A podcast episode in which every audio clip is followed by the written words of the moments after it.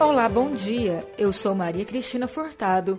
Estamos de volta aqui pela Rádio Universitária da UFG com os boletins informativos desta quarta-feira, 11 de agosto. O ouvinte da Rádio Universitária acompanha durante todo o dia informações sobre a Universidade Federal de Goiás, Goiânia, Goiás, Brasil e o mundo. Ouça a Rádio Universitária pelos 870 AM, pelo site radio.fg.br e pelo aplicativo MinUFG.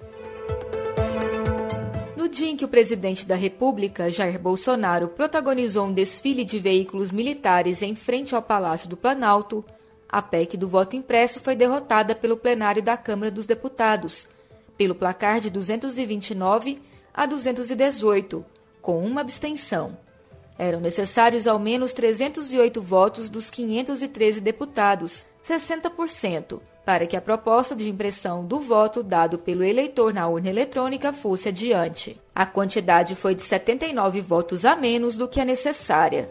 A votação desta terça-feira enterra a proposta que mobilizou a escalada de ataques de Bolsonaro a integrantes do STF, Supremo Tribunal Federal, e do TSE, Tribunal Superior Eleitoral, e que agravou uma crise entre os poderes, apimentada com a apresentação de blindados das Forças Armadas em Brasília, vista como tentativa de intimidação no dia de votação da PEC do voto impresso no plenário da Câmara.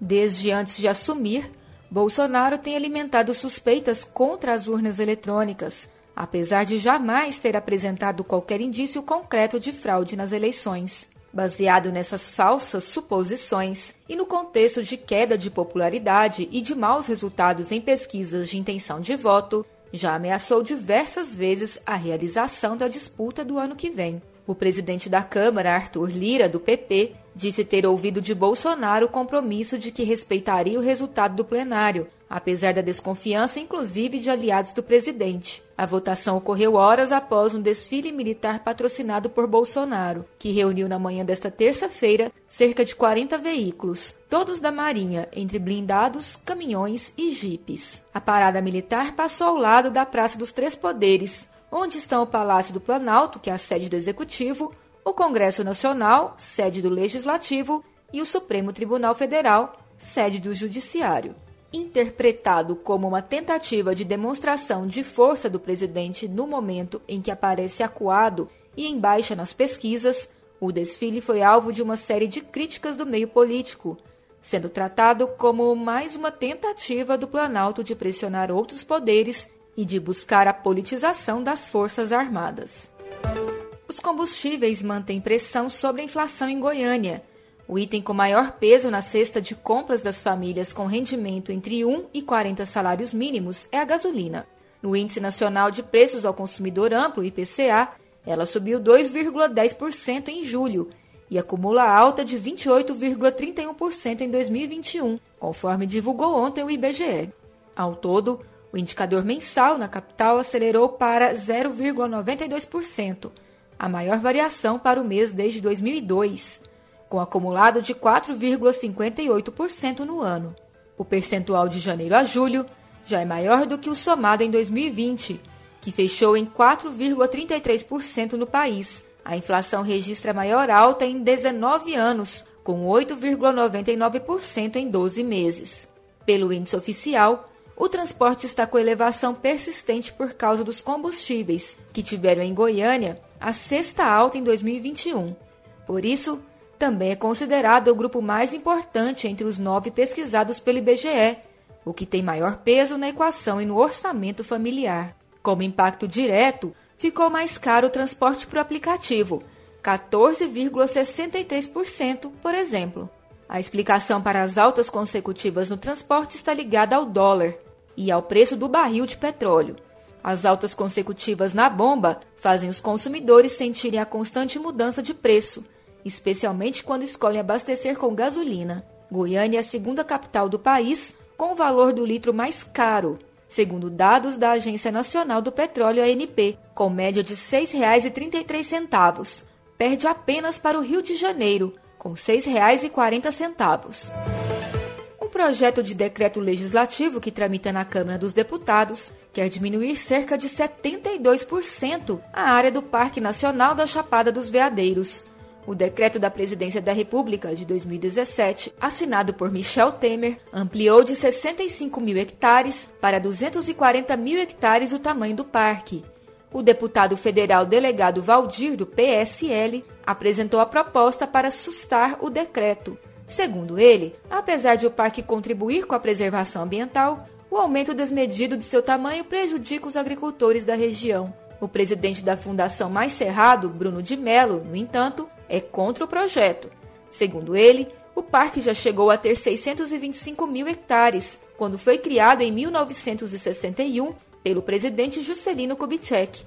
Segundo ele, voltar para 65 mil hectares seria cerca de 10% de sua área original. Em 1972, o parque teve sua área reduzida para 171 mil hectares e, posteriormente, em 1981, o presidente João Batista Figueiredo reduziu a área para 65 mil hectares. Em 2017, o parque foi ampliado para 240 mil hectares.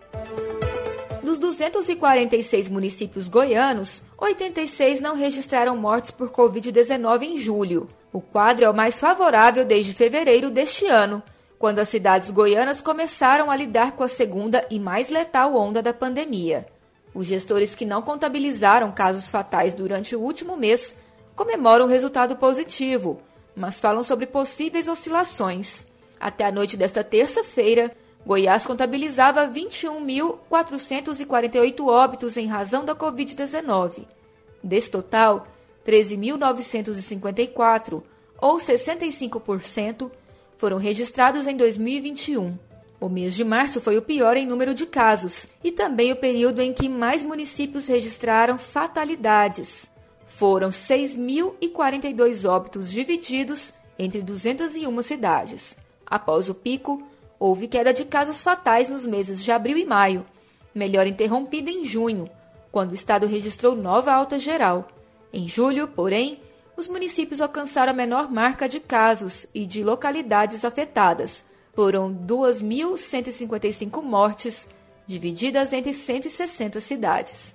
Para o Conselho de Secretarias Municipais de Saúde do Estado de Goiás, a redução é o resultado das campanhas de vacinação associadas aos planos de contingências de cada localidade.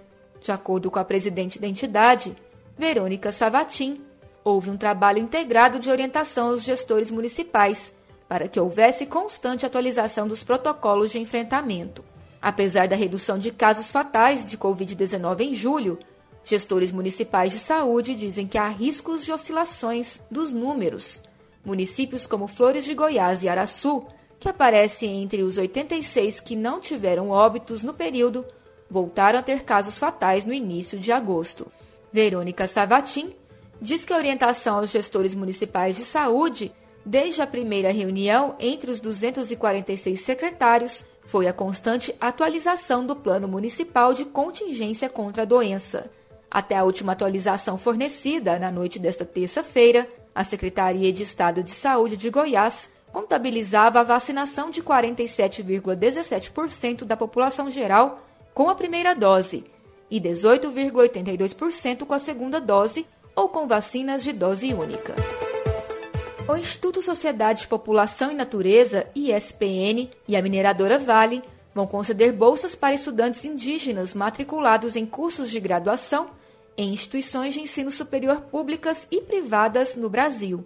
Serão ofertadas 50 bolsas de estudo, no valor de mil reais por mês, além de um computador portátil para os alunos que atenderem os critérios estabelecidos. Entre os critérios está a apresentação de projetos que tragam benefícios às comunidades indígenas nos campos da educação escolar, gestão territorial e ambiental, saúde, fortalecimento da associação indígena, entre outros. As propostas podem ser inéditas ou de aperfeiçoamento de ações já em curso nas aldeias. O programa Bolsa para Estudantes Indígenas do Ensino Superior foi lançado na última segunda-feira, Dia Internacional dos Povos Indígenas quatro museus públicos foram reabertos em Goiás. A iniciativa integra o programa Retomada Cultural, que determina, nesta primeira fase da abertura, que todos os atendimentos deverão ser previamente agendados via telefone ou e-mail. O agendamento é uma medida de segurança para evitar aglomerações. A capacidade para a visitação aos espaços expositivos dos museus está limitada a grupos de no máximo seis pessoas. O uso de máscara segue obrigatório para servidores e visitantes. São eles o Museu Pedro Ludovico, o Museu da Imagem do Som de Goiás, o Museu Goiano Professor Zoroastro Arteaga e também o Museu Ferroviário de Pires do Rio. O boletim informativo da Rádio Universitária volta logo mais às 3 horas. Fique ligado na programação pelos 870 AM, pelo site radio.fg.br e pelo aplicativo MinUFG. A Rádio Universitária também está nas redes sociais. Siga a rádio no Instagram e no Facebook. E não deixe de conferir os informativos em formato de podcast pelas redes sociais e nas principais plataformas digitais de áudio. E se puder, fique em casa. Maria Cristina Furtado para a Rádio Universitária.